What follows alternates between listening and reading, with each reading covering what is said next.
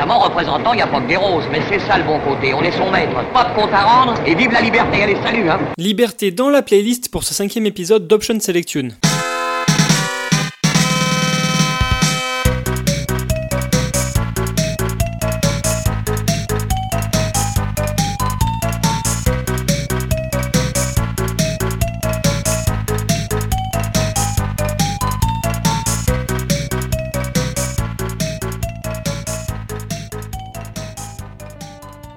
Salut les geeks, c'est Poulpi Blast, c'est un vrai plaisir de vous retrouver pour ce cinquième épisode d'Option Selection, votre podcast dédié à la musique de jeux vidéo, et ce cinquième épisode est un petit peu particulier puisqu'il s'agit de la première carte blanche. Il y en aura deux par saison, une tout à la fin et une à la moitié, celle de la moitié elle tombe maintenant, et cet épisode c'est l'occasion pour moi de parler un peu de mes propres playlists, car les thèmes ça permet de renouveler un petit peu le propos, ça permet de changer de playlist régulièrement, c'est assez cool, ça permet de pas trop tourner en rond sur des trucs que j'écoute en boucle et qui vont vous saouler à force. Mais du coup, l'effet inverse se produit, c'est-à-dire qu'à force de faire des playlists thématiques, je me retrouve à ne pas pouvoir caser certains morceaux que j'adore et slash ou dont j'adorerais parler. D'où cet épisode un petit peu fourre-tout qui est composé de morceaux que j'ai pas vraiment réussi à caser ailleurs en fait dans mes autres playlists et ça me fait assez mal au cœur. À commencer par l'ambiance super relaxante que vous entendez derrière moi. Il s'agit de Compass, un morceau qui est sur la BO de Fez, l'un des jeux indépendants probablement les plus connus qui existent. Il est développé par un collectif entre guillemets québécois qui s'appelle Polytron Corporation. Pourquoi entre guillemets Parce qu'en réalité, Fez c'est vraiment l'œuvre d'un seul mec, ou du moins qui se l'est clairement approprié. Il s'agit de Philippe Poisson, que vous connaissez probablement sous le nom de Phil Fish. Donc Phil Fish s'est occupé du design, à la prog on retrouve un certain Renaud Bédard, et au graphisme plusieurs mecs qui se sont un peu succédés, on en reparlera un peu plus tard. Bref, Fez, un puzzle game qui fait partie des points de pivot du monde du jeu vidéo indépendant. Il est sorti en avril 2012 sur Xbox 360 et en 2013 sur les autres plateformes. On y joue Gomez, un petit bonhomme tout blanc qui vit en paix au sein d'un plan bidimensionnel jusqu'à ce qu'il reçoive un fez rouge sur la tête. Donc le fez c'est ce petit chapeau maghrébin euh, au diamètre relativement réduit. Et à ce moment-là, il est témoin de la destruction d'un immense hexaèdre doré qui déchire le tissu de l'espace-temps et lui révèle la troisième dimension. C'est un événement qui semble faire glitcher complètement le jeu et le faire redémarrer. Et c'est là qu'on se rend compte qu'on peut faire tourner le monde et que ce monde en 2D dans lequel on est, ce n'est qu'une face des quatre faces latérales d'un cube. Et donc on peut faire tourner ce cube en 3D dans notre monde en 2D pour se déplacer. Forcément un mécanisme de rotation qui est à la base du gameplay de Fez. Et qui est surtout à la base des énigmes, l'objectif du jeu étant de collecter des cubes et des fragments de cubes qui s'assemblent pour restaurer l'ordre de l'univers, à base d'énigmes sur les rotations mais pas que, d'ailleurs le jeu est extrêmement difficile à faire en entier tant les énigmes sont tordues, je suis même pas sûr que quelqu'un a réussi à déchiffrer la dernière énigme encore. Un jeu au design génial, tout le monde l'a dit, un jeu qui a vraiment influencé le jeu vidéo indépendant, ça c'est clair, mais c'est aussi un jeu qui a une histoire totalement liée à celle de Phil Fish et c'est bien malheureux. Et Phil Fish, il s'est fait un nom bien malgré lui via un documentaire qui s'appelle Indie Game the Movie, si vous avez l'occasion de le voir. Il apparaît totalement sans honte ni rien comme étant vraiment un tyran, un mec qui a une volonté ultime mais qui du coup ne réalise pas qu'il a des êtres humains autour de lui. Et Phil Fish dans Indie Game the Movie se rend tout seul complètement détestable. Et pas de bol, c'est pas qu'une impression, il y a beaucoup de membres de l'équipe qui sont partis en cours de développement à cause de la personnalité et du perfectionnisme de Phil Fish. Le garçon était aussi un très grand habitué et surtout grand rageux de Twitter. Et c'est justement sur Twitter, lors d'une querelle avec un journaliste, que Phil Fish a subitement décidé, via un tweet, un seul, d'annoncer qu'il allait se retirer du jeu vidéo. Il est donc désormais retraité, il ne fait plus rien. Et surtout, alors qu'il était en train de développer Phase 2, il annonce donc l'annulation du projet comme ça de but en blanc. Et malheureusement, Phil Fish sera surtout connu pour ses sautes d'humeur là, mais aussi évidemment pour ce Phase qui est absolument réussi. Ça, y a pas de doute possible. Mais autre chose qui met Phase vraiment sur un piédestal, c'est sa musique, évidemment. Une BO incroyablement relaxante. Moi, c'est très bête, mais je l'ai découverte en fait cette BO parce que je cherchais une BO pour faire la sieste. Et celle-ci dure à peu près une heure et quart. Et elle est juste parfaite pour ça en fait, pour se détendre, pour se relaxer. Et à la composition, on retrouve un mec dont vous avez peut-être déjà entendu parler. Il s'agit de Disaster Peace. De son vrai nom, Richard Vreeland. C'est un américain, un artiste de chiptune slash lo-fi. Donc des trucs un peu sur vieux synthétiseurs, assez chill, assez lounge, assez détente des années 80. Je sais pas trop comment dire ça. Disaster Peace est né en 1986. Il sort plusieurs albums solo quand il est jeune, entre 2004 et 2007. Puis il va commencer sa carrière dans le jeu vidéo sur plein de jeux confidentiels. Alors il y a Drone to Life, Rescue the Beagles, Astral Puzzle Breakdown, et sa carrière va complètement décoller grâce à Fez justement en 2012, un tel succès qu'il en fera d'ailleurs deux albums de remix lui-même qui s'appellent Fez Side F et Fez Side Z. Alors Fez écrit FZ, hein, pas Fez en entier. Et à partir de là, il suivra un peu le train de la hype des jeux indés. Il a bossé sur The Floor is Jelly, il a bossé sur Monsters Ate My Birthday Cake, sur Mini Metro qui a également une BO excessivement relaxante, sur Hyper Light Drifter, etc. Et désormais, il travaille aussi ses gammes au cinéma en tant que petit protégé du réalisateur David Robert Mitchell, pour qui il a déjà composé deux bandes originales, à savoir It Follows en 2015 et Under the Silver Lake en 2018, un film qui était l'an dernier donc en sélection pour le Festival de Cannes. Et la BO, bah, je l'ai dit, hein, c'est devenu une référence du jeu indépendant, Disaster Piece par la même. Beaucoup s'en sont inspirés, à tel point qu'on pourrait presque parler de Disaster Piece-like le plus souvent. On retrouve souvent ce type de BO maintenant dans les jeux indépendants. Et au-delà du fait que ce soit très chill, très posé, c'est surtout très intelligent et même à écouter en entier hors jeu, en fait, on arrive à visualiser vraiment la, progression et l'évolution des euh, émotions de Gomez, de ce qu'il découvre, de ce qui le choque, et des tableaux vraiment très très apaisants. Et pour moi, ce compas, c'est vraiment le point méditation de toute la bibliothèque de musique de jeux vidéo que je peux avoir. Attendez une minute, Doc.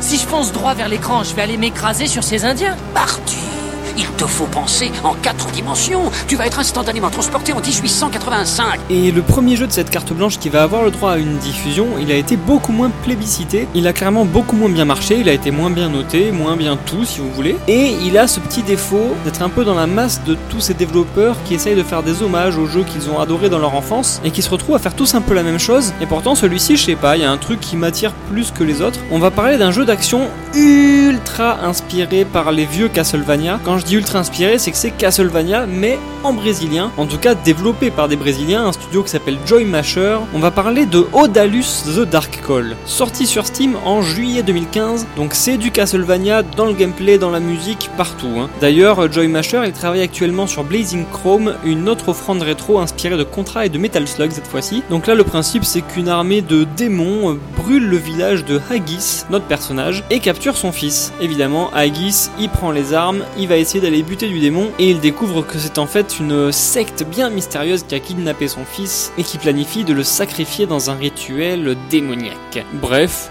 du Castlevania quoi. Un jeu volontairement très old school, 8 bits, palette de couleurs réduite, et une BO elle aussi excessivement inspirée de Castlevania bien sûr, on ne réinvente pas la roue du tout, mais il y a plusieurs morceaux qui réussissent l'hommage quand même grâce à un côté euh, néoclassique, parfois baroque, qui tape vraiment dans le mille, il y a des super mélodies, peu mais celles qui y sont sont vraiment excellentes. Un duo de chiptune brésilien à la composition qui s'appelle Serenati, duo composé de Thiago Santos et Wendell Coussi, et je n'ai pu trouver que leur nom parce qu'il n'y a que la BO d'Odalus en ligne et il n'y a absolument aucun détail, c'est très très difficile de trouver des infos sur eux. Si vous en avez, je suis bien preneur, car cette BO d'Odalus, voilà, elle a ce petit truc, moi, qui me plaît. Voilà, en tant que métalleux, à inspiration un petit peu néoclassique, j'aime bien les nécrophagistes, les Obscura, les trucs avec les guitares qui font beaucoup de notes qui vont très vite. Et Obscura, je cite pas ce nom au hasard parce que justement, c'est ce groupe-là qui me vient en tête quand j'entends le morceau que je vais vous diffuser maintenant. Donc sur la BO de Odalus de Dark Call, le morceau s'appelle Town of Glenfinnan et il s'agit du thème du premier niveau du jeu.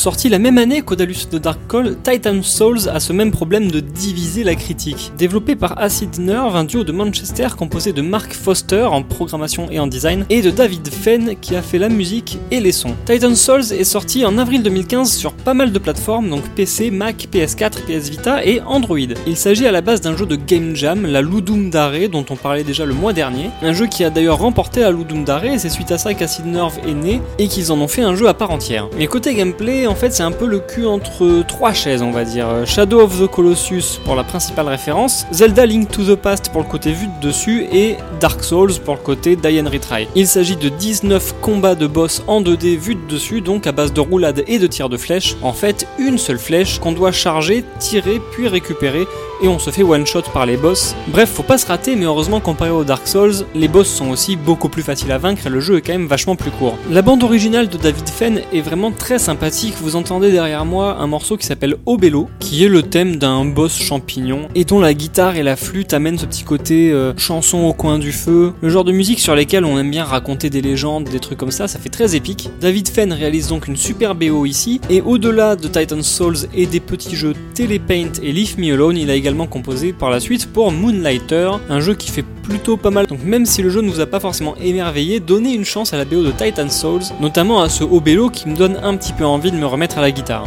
Eh mais attendez, mais moi je disais n'importe quoi. Où est-ce qu'on va trouver une guitariste couturière?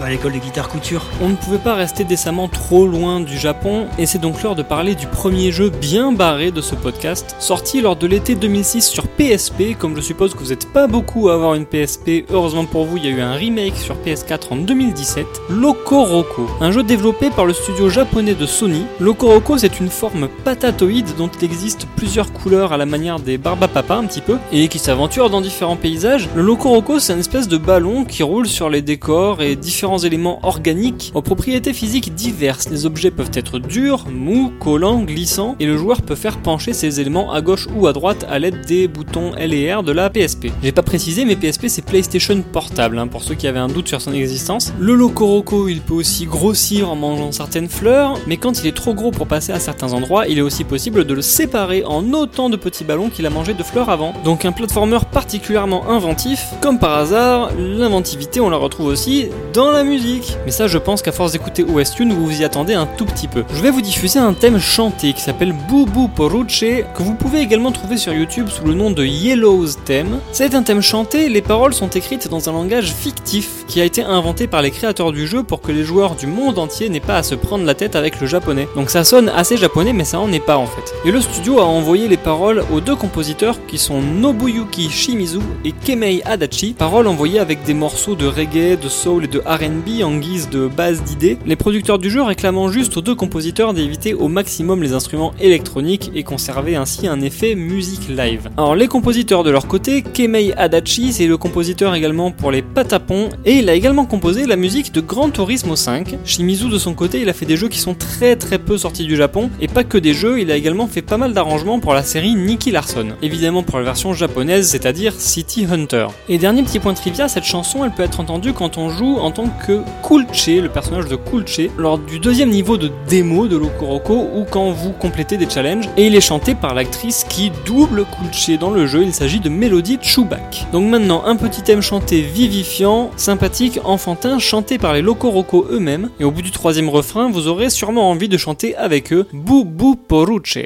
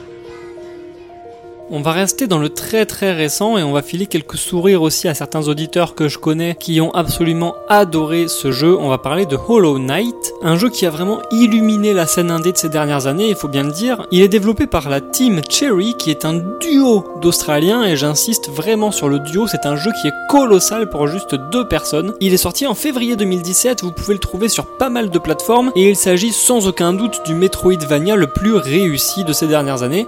Hollow Knight, c'est le premier jeu de la Team Cherry. Malheureusement, ils viennent d'annoncer l'annulation de la sortie physique du jeu, donc il va falloir se contenter de la version dématérialisée, que ce soit sur Steam ou sur console. C'est donc un jeu assez classique hein, d'action-aventure, euh, donc un Metroidvania comme je le disais, en 2D, qui prend place dans un vaste monde souterrain interconnecté. On y explore un labyrinthe de cavernes, de villes ancestrales et de terres désolées dangereuses. Ce labyrinthe est peuplé d'insectes, alors vous inquiétez pas si vous êtes phobique des insectes, ils sont pour la plupart tout mignons, bon pas que, mais certains sont mignons, notamment des petites chenilles qui sont adorables. Notre point de départ, c'est la ville de Dirtmouth, qui est une ville fantôme, sous laquelle sommeille un ancien royaume en ruine. Nombreux sont ceux qui sont attirés par cet endroit en quête de richesse, de gloire ou pour élucider les mystères que recèle ce royaume. Et évidemment, notre personnage, c'est celui qui y arrivera le mieux. Un jeu qui est particulièrement long, hein. moi je l'ai fait en rechange, je l'ai fait en une quinzaine d'heures, et encore, j'ai pas trouvé la bonne fin et tout. Si vous voulez le faire correctement, comptez bien 25 heures, donc il y a une bonne durée de vie, un super gameplay, vraiment un jeu à conseiller, il est beau, les musiques sont magnifiques. Vous entendez derrière moi un morceau qui s'appelle City of Tears et qui est comme son nom l'indique le thème de la Cité des larmes, qui est un peu la zone centrale de la map, c'est là que beaucoup de choses vont se jouer et c'est sans aucun doute pour moi le meilleur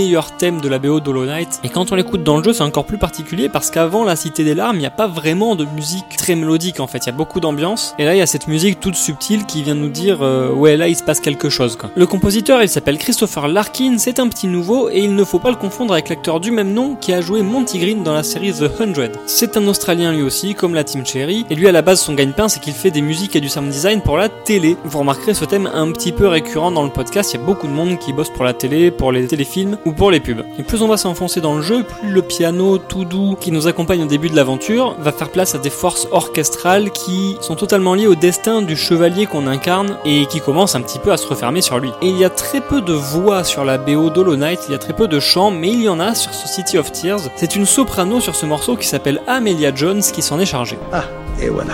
Un harnais polyvalent en Kevlar, un pistolet grappin magnétique à carburant et le monofilament testé pour 150 kg. Il y a vraiment un truc mystique avec les grappins dans les jeux vidéo. Ils sont partout. C'est devenu un petit peu le gimmick de Pipo Mantis, des démons du midi. Des grappins dans le jeu vidéo qui ont, à ma connaissance, 32 ans aujourd'hui, avec la sortie de Bionic Commando en 1987 qui utilisait déjà des grappins. Ils sont évidemment passés par Zelda, par tous les Zelda-like de manière générale. Et puis ils ont fait leur chemin jusqu'à un jeu qui fait corps complètement avec le gameplay à grappins. Il s'agit de Flint Hook, un jeu développé par les Québécois de Tribute Games, sorti en avril 2017 sur toutes les plateformes, un roguelite aux allures d'action platformer, donc un peu tous les styles à la fois je dirais. Tribute Games est fondé en 2011 par des anciens d'Ubisoft Montréal qui avaient bossé sur les Tortues Ninja et sur Scott Pilgrim vs The World notamment, et qui ont eu la volonté de faire du old school. D'ailleurs depuis la création du studio, hors Flint Hook qui est déjà pas mal old school, ils ont également bossé sur Wizorb et sur Mercenary Kings. Flint Hook c'est un capitaine de l'espace qui est armé d'un puissant grappin. Il possède aussi un pistolet Blasma et non pas Plasma, et des pouvoirs de ralenti, et vous allez devoir vous frayer un chemin au travers d'un nombre infini de vaisseaux spatiaux assemblés aléatoirement, d'où le principe du roguelite, à la recherche de trésors et de gloire. La BO est pas si fameuse que ça, elle tourne un peu en rond, mais elle a quand même de très bonnes mélodies, sorties du cerveau de Patrice Bourgeot, le compositeur interne de Tribute Games. Et moi, il y a un thème que j'affectionne vraiment particulièrement sur la BO de Flint Hook, je vais vous le passer maintenant, il s'appelle The Bad Eye.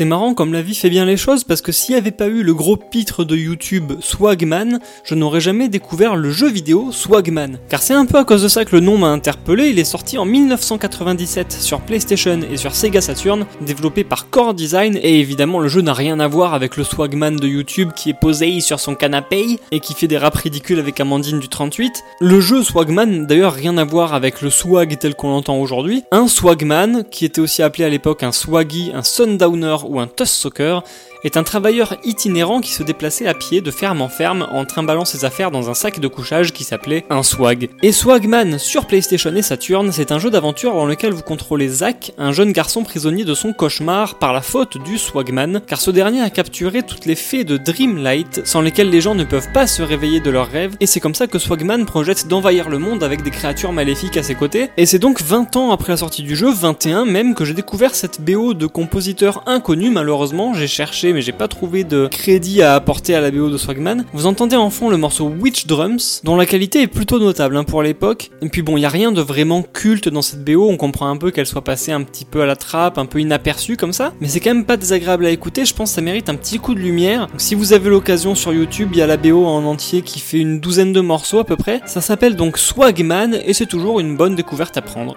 Bon, alors je ne dis pas chez le barbier, mais au barbier. Mais non, c'est le contraire.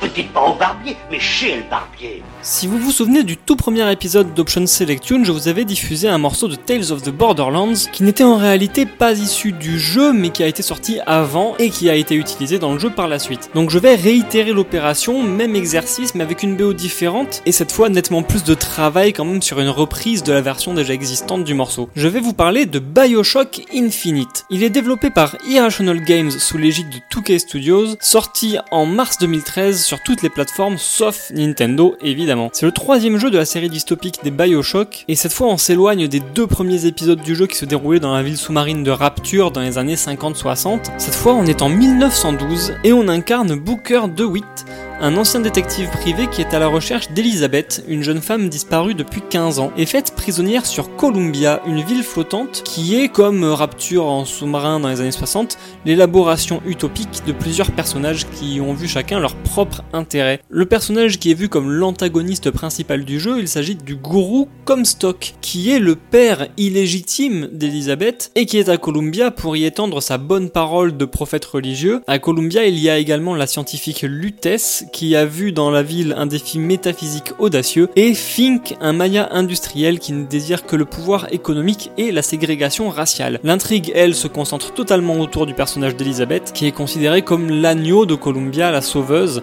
celle-ci doit prendre la place de Comstock après sa mort et poursuivre son rêve, détruire le monde et le reconstruire à l'image de Columbia, rien que ça. Et comme dans les deux premiers Bioshock, on va avoir une BO qui est à mi-chemin entre des morceaux d'époque et des morceaux originaux composés par Gary Scheiman, un américain né en 1954, il a donc 65 ans aujourd'hui déjà. Il commence à la télé en 1980 et au cinéma en 1986 en faisant des musiques notamment pour les séries Magnum et l'agence Tourisque, donc pas les thèmes principaux mais ça reste quand même de belles lignes sur le CV. Il a aussi bossé sur des séries peu connues en France comme Revenge of the Nerds. Et puis il va faire un premier essai dans le jeu vidéo en 1993 et en 1996 sur les jeux Voyeur, sortis sur Philips CDI et MS-DOS. Et Voyeur c'est un jeu d'espionnage d'appartement un peu à la Night Trap, donc c'était très mal vu. Pas forcément la meilleure expérience du monde ni le meilleur nom sur le CV pour Gary Shiman qui a un gros trou à partir de 2000 et une carrière qui peine à aller vers l'avant de la scène, qui peine à avancer. Quand tout à coup Gary Shiman il redécouvre le jeu vidéo en 2006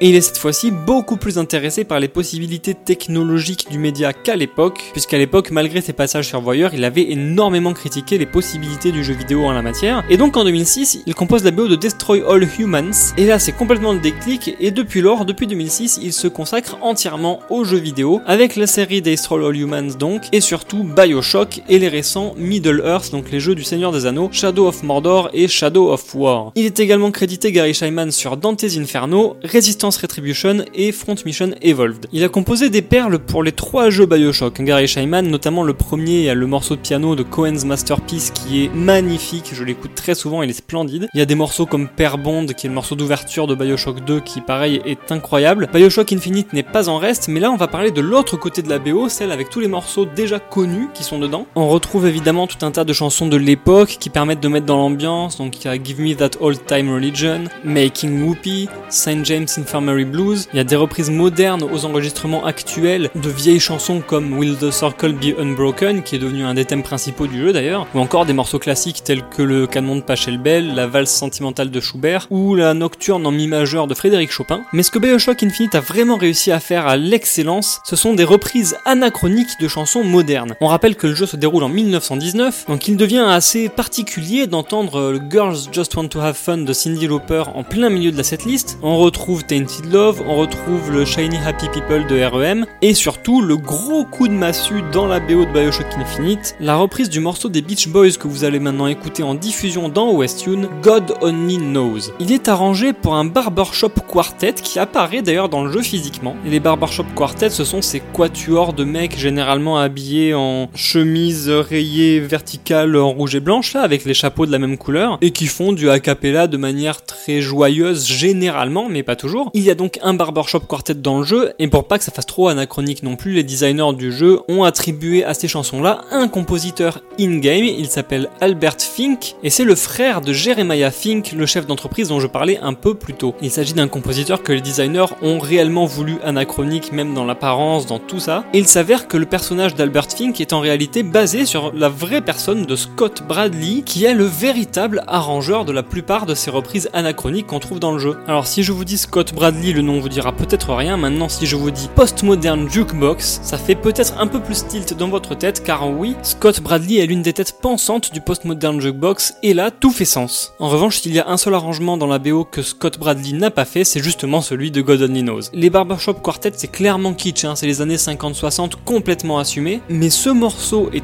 tellement magnifique, cet arrangement est tellement magnifique qu'il m'a donné envie de creuser un peu le truc et je me suis fait plaisir et du coup j'ai découvert un peu cet univers des Barbershop Quartet que je connaissais très très peu avant le jeu et je vous invite aussi à aller sur YouTube à taper God Only Knows Barbershop Quartet cover et à découvrir qu'il y a des mecs qui ont fait ça de manière assez excellente et ça donne à la chanson des Beach Boys qui est déjà très jolie un côté dramatique via les harmonisations qui sont faites qui est juste dingue et je pense que malgré son statut de reprise des Beach Boys ce morceau méritait totalement sa place dans Option Selection. Sur la BO de Bioshock Infinite, le morceau s'appelle God Only Knows. I may not always love you, but long as there are stars above you, you never need to doubt it. I'll make you so sure about it. God only knows what I'd be without you,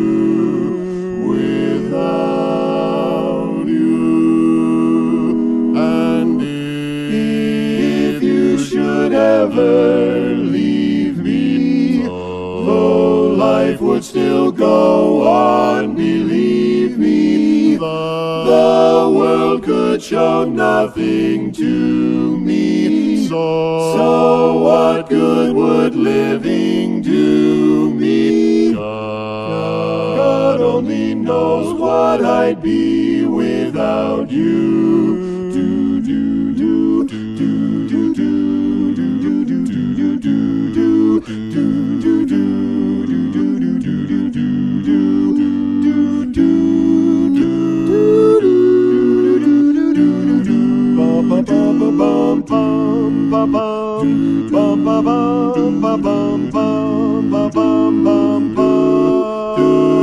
God only knows what I'd be without you. Oh, I may not always love you, but long as there are stars above you, never need to doubt it. I'll make you so sure about it. God, God only knows what I'd be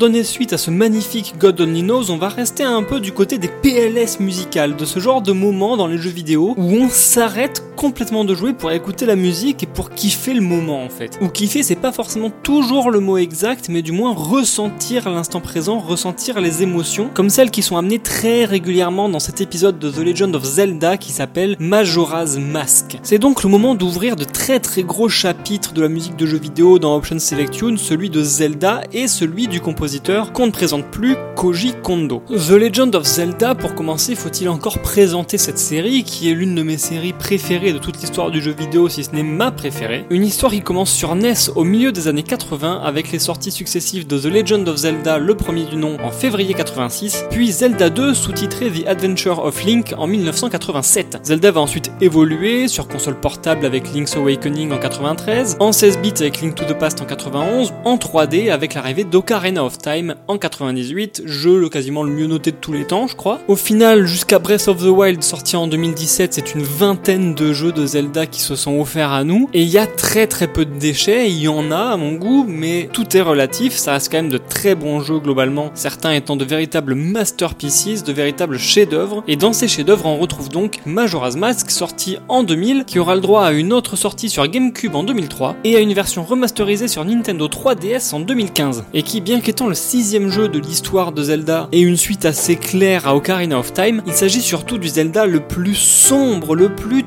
il y a tout un tas de théories sur ce Zelda, la plus courante étant que Link meurt au début du jeu, et que Majora's Mask raconte les 5 étapes du deuil, et même sans ça, le jeu est incroyablement triste, incroyablement sombre. Link fait la rencontre de Skull Kid, ce petit personnage forestier qu'il rencontre déjà dans Ocarina of Time, sauf que là il est en possession du masque de Majora, un masque en forme de cœur violet avec de très très grands yeux orange bien flippants, et ce masque rend Skull Kid complètement fou, complètement psychopathe, à tel point qu'il va invoquer la chute de la lune sur le monde. Link a donc 3 jours pour empêcher la chute de la lune sur le monde, et justement via l'Ocarina de pouvoir remonter le temps pour conserver sa progression, mais revenir au début du premier jour, afin d'avoir le temps de faire d'autres choses. Je le disais, c'est donc l'un des Zelda les plus profonds, il y a pas mal de décès, il y a plein de quêtes annexes pour récupérer des masques qui donnent lieu à des scènes absolument anthologiques, notamment l'histoire de Kafei et d'Anju qui est assez inoubliable, et la BO renforce complètement ce sentiment de noirceur qui se dégage de ce Zelda absolument unique. Le chant des géants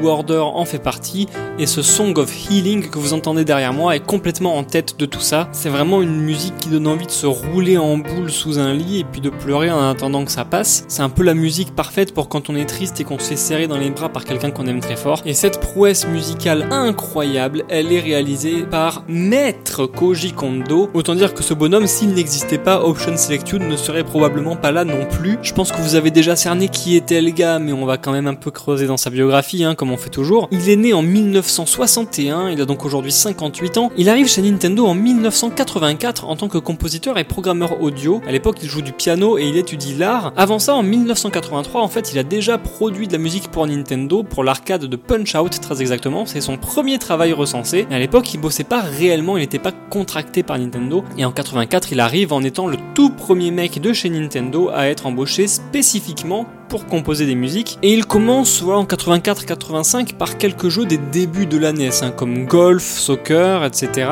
Et puis fin 85, bah, tranquillou, il va faire les effets sonores, mais surtout composer la musique de Super Mario Bros.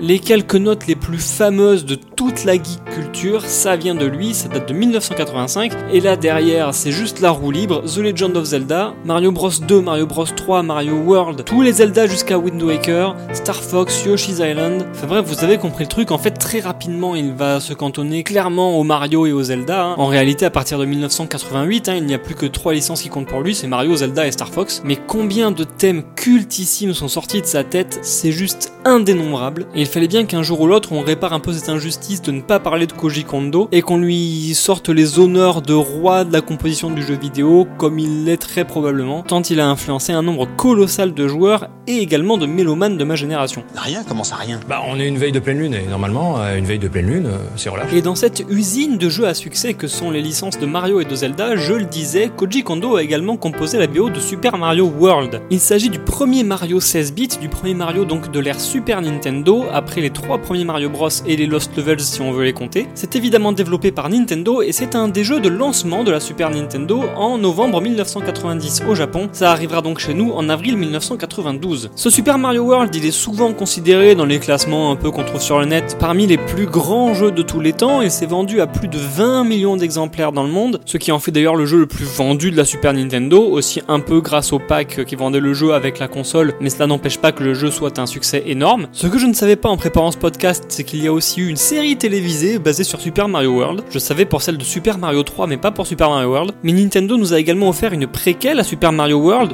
Super Mario World 2 évidemment, que vous connaissez peut-être plus sous le nom de Yoshi's Island, sorti en 1995, qui fait partie lui aussi des jeux de chevet de beaucoup de joueurs de la Super Nintendo. Et pour composer les mélodies de Super Mario World, Koji Kondo a totalement assumé de reprendre différentes mélodies qu'il avait déjà utilisées dans Super Mario Bros 3 pour que les joueurs puissent s'y retrouver, reconnaître les mélodies, mais exposer ces thèmes à de nouvelles variations, à de nouvelles gammes. Et c'est un Koji Kondo vraiment ravi qui compose la VO de Super Mario World. C'est la première fois qu'il a l'occasion de bosser sur du 16 bits. Il a cette fois-ci accès à 8 canaux pour composer ses musiques, donc à 8 couches de mélodies les unes sur les autres qu'il peut mettre, contrairement à 4 sur la NES. Et Kondo a pu se permettre du coup d'utiliser différents instruments, et tous ces instruments-là, on va les retrouver dans le thème principal de Super Mario World, et en fait, ils rentrent un par un dans le morceau. Donc si vous avez l'oreille musicale, vous pouvez essayer de décrypter tout ça dans le thème principal du jeu. Et vraiment, Kondo s'est senti très très concerné par cette BO, il avait peur de la réaction des joueurs qui s'étaient habitués aux 8 bits, qui s'étaient habitués aux traditionnelles ondes carrées et triangles qu'on retrouvait euh, dans les sinusoïdes des sons de ces jeux-là. Et du coup, il s'est même permis d'utiliser des instruments pour les effets sonores du jeu parce qu'il en avait tellement marre des sons de base avec les ondes carrées ou triangulaires qu'il s'est dit autant pousser le truc finalement jusqu'au bout. Et le résultat, c'est que Koji Kondo aura mis un an et demi pour composer la musique de ce jeu en entier, ce qui est énormissime. Alors bon, le main thème de Super Mario World, il est très connu, le thème athlétique, comme dans beaucoup de Mario, il est très connu aussi. Et moi, le thème que j'adore vraiment dans cette BO de Super Mario World, c'est le thème des châteaux, que vous pouvez trouver sous le nom de Sub Castle. Et pour la petite histoire, d'ailleurs, les démons du midi l'ont passé il y a pas plus d'un mois dans leur podcast Jukebox, euh, comme je le fais là. Sauf que j'avais déjà prévu de le passer depuis plusieurs mois aussi, donc j'ai pas fait marche arrière. Mais voilà, je me suis un petit peu coiffé au poteau. J'espère que ceux qui écouteront les démons du midi parmi vous n'auront pas de problème à écouter ce morceau deux fois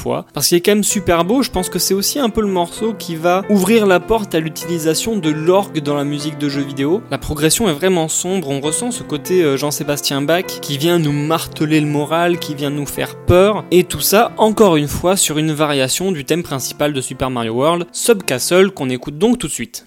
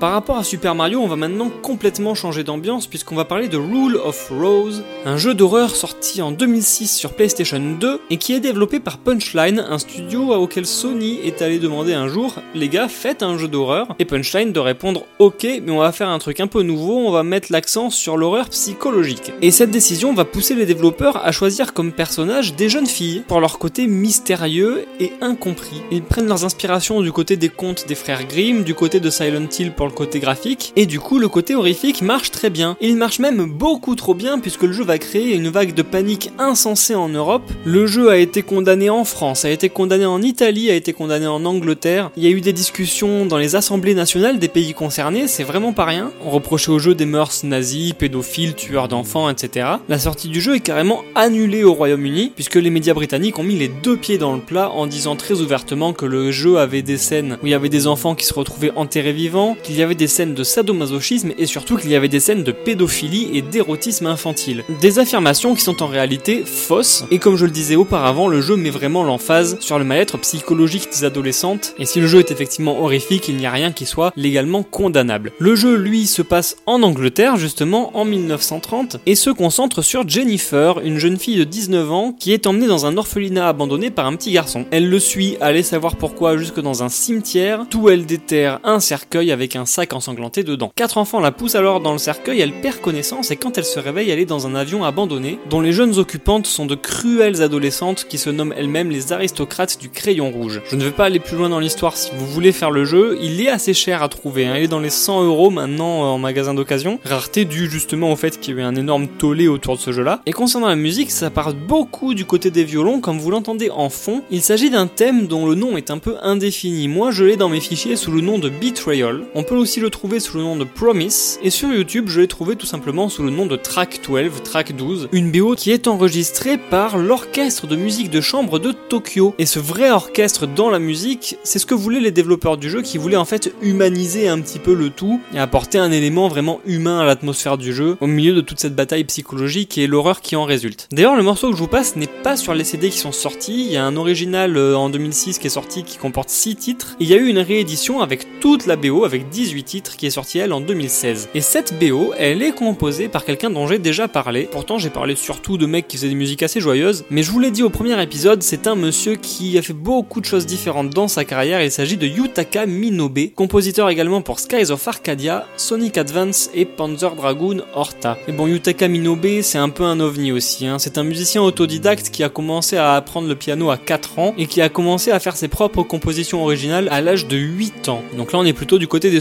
surdoués. Hein. Le mec, s'il sait tout faire, il y a peut-être une raison. Et ce que voulaient les développeurs du jeu, ben, finalement, c'est très réussi. La BO de Rule of Rose, elle paraît très humaine et très sensible à l'image de ce Betrayal que vous entendez donc en fond. C'est une petite fille qui chante? Oh non, c'est bien plus beau. C'est la symphonie des jouets de Haydn. C'est une musique qui a été entièrement composée avec des jouets et des cris d'oiseaux. Et tant qu'on parle du premier épisode d'Option Selection, j'avais justement enchaîné Skies of Arcadia avec un morceau de Dragon Quest V en précisant que j'avais adoré aussi la BO de Dragon Quest 8 qui avait une superbe version symphonique. Bon ben bingo, hein, c'est l'occasion d'en parler. Puisque c'est l'épisode carte blanche, je vais vous passer un de ces morceaux-là de Dragon Quest 8, un morceau qui s'appelle Healing Power of the Psalms. Alors pour revenir vite fait sur le jeu, Dragon Quest 8, il est sorti en 2004 sur PS2 en France en 2006. Il y a eu une adaptation mobile en 2014 et il est ressorti sur 3DS en 2015. Enfin en France en 2017, il y a toujours ce petit décalage entre le Japon et la France. De son nom complet, Dragon Quest 8, l'Odyssée du roi maudit, est développé comme tous les Dragon Quest par Level 5 et donc composé comme tous les Dragon Quest par Koichi Sugiyama, Papi Koichi, le fameux qui fêtera ses 88 ans en avril quand même. hein. Alors Dragon Quest 8, il utilise cette technique du cel shading comme on a vu dans Zelda The Wind Waker par exemple ou dans Jet Set Pour faire ressortir le côté cartoon des personnages, et c'est aussi le tout premier Dragon Quest de l'histoire à avoir des environnements complètement en 3D. Après, dans l'absolu, ça reste un Dragon Quest comme les autres, il n'y a quasiment que l'histoire qui change, et cette histoire c'est celle de votre héros, un mec muet qui a pas de nom, c'est juste le personnage principal, et son but c'est d'aller défoncer un gars qui s'appelle Dulmagus, un sorcier des ténèbres, un peu comme on en a partout dans les RPG, qui a lancé une malédiction sur le royaume de Trodain et sur le roi, Trod et sa fille Medea, qui ont respectivement été transformés en trolls pour le roi et en cheval pour la fille. Ça a l'air de rien comme ça, mais Dragon Quest 8 c'est le plus plébiscité de toute la série en termes financiers et en termes critiques. Au Japon, la BO sort style PS2, donc avec des blips, des blops et compagnie. Sujiyama va faire une version symphonique de cette BO, et nous Européens chanceux que nous sommes, la BO symphonique s'est retrouvée dans notre version en entier. Donc à nous les balades super agréables sur la map au son de ces mélopées magnifiques, une suite symphonique avec enregistrement orchestral réalisé par l'Orchestre Symphonique Métropolitain de Tokyo. C'est un orchestre différent que celui qu'a fait Rule of Rose, je préfère préciser, avec évidemment Koichi Sugiyama à la baguette. Le thème que vous allez entendre, Healing Power of the Psalms, c'est une musique qu'on entend dans les églises qu'on peut visiter dans le jeu. Je ne parle pas là des points de sauvegarde, même si ces églises-là ont des musiques magnifiques, mais bien des autres églises plus grosses qui font partie intégrante de l'histoire de Dragon Quest 8, dans lesquelles on va passer pas mal de temps, et dont la musique va d'abord appuyer le côté clérical, le côté prière, avant de devenir assez sombre, et on comprend donc forcément que les ficelles de l'église sont tirées par des mecs pas très sympas, et qu'on n'est pas forcément les bienvenus dans cette église-là. Après, dans l'ensemble, je sais que je me répète, hein, mais les BO de Dragon Quest, globalement, on en écoute une, on les a toutes entendues, les thèmes se répètent un peu au fur et à mesure des jeux, mais ce Dragon Quest 8 a donc cette particularité d'avoir cette BO symphonique qui vient mettre l'accent sur absolument tous les thèmes, et ils sont quasiment tous beaux, hein, le thème de vol en oiseau, le thème de bateau, les thèmes de boss, et donc ce thème d'église Healing Power of the Psalms, pour lequel il ne vous reste plus qu'à vous détendre, mettre les mains sur les genoux et passer un petit moment de piété.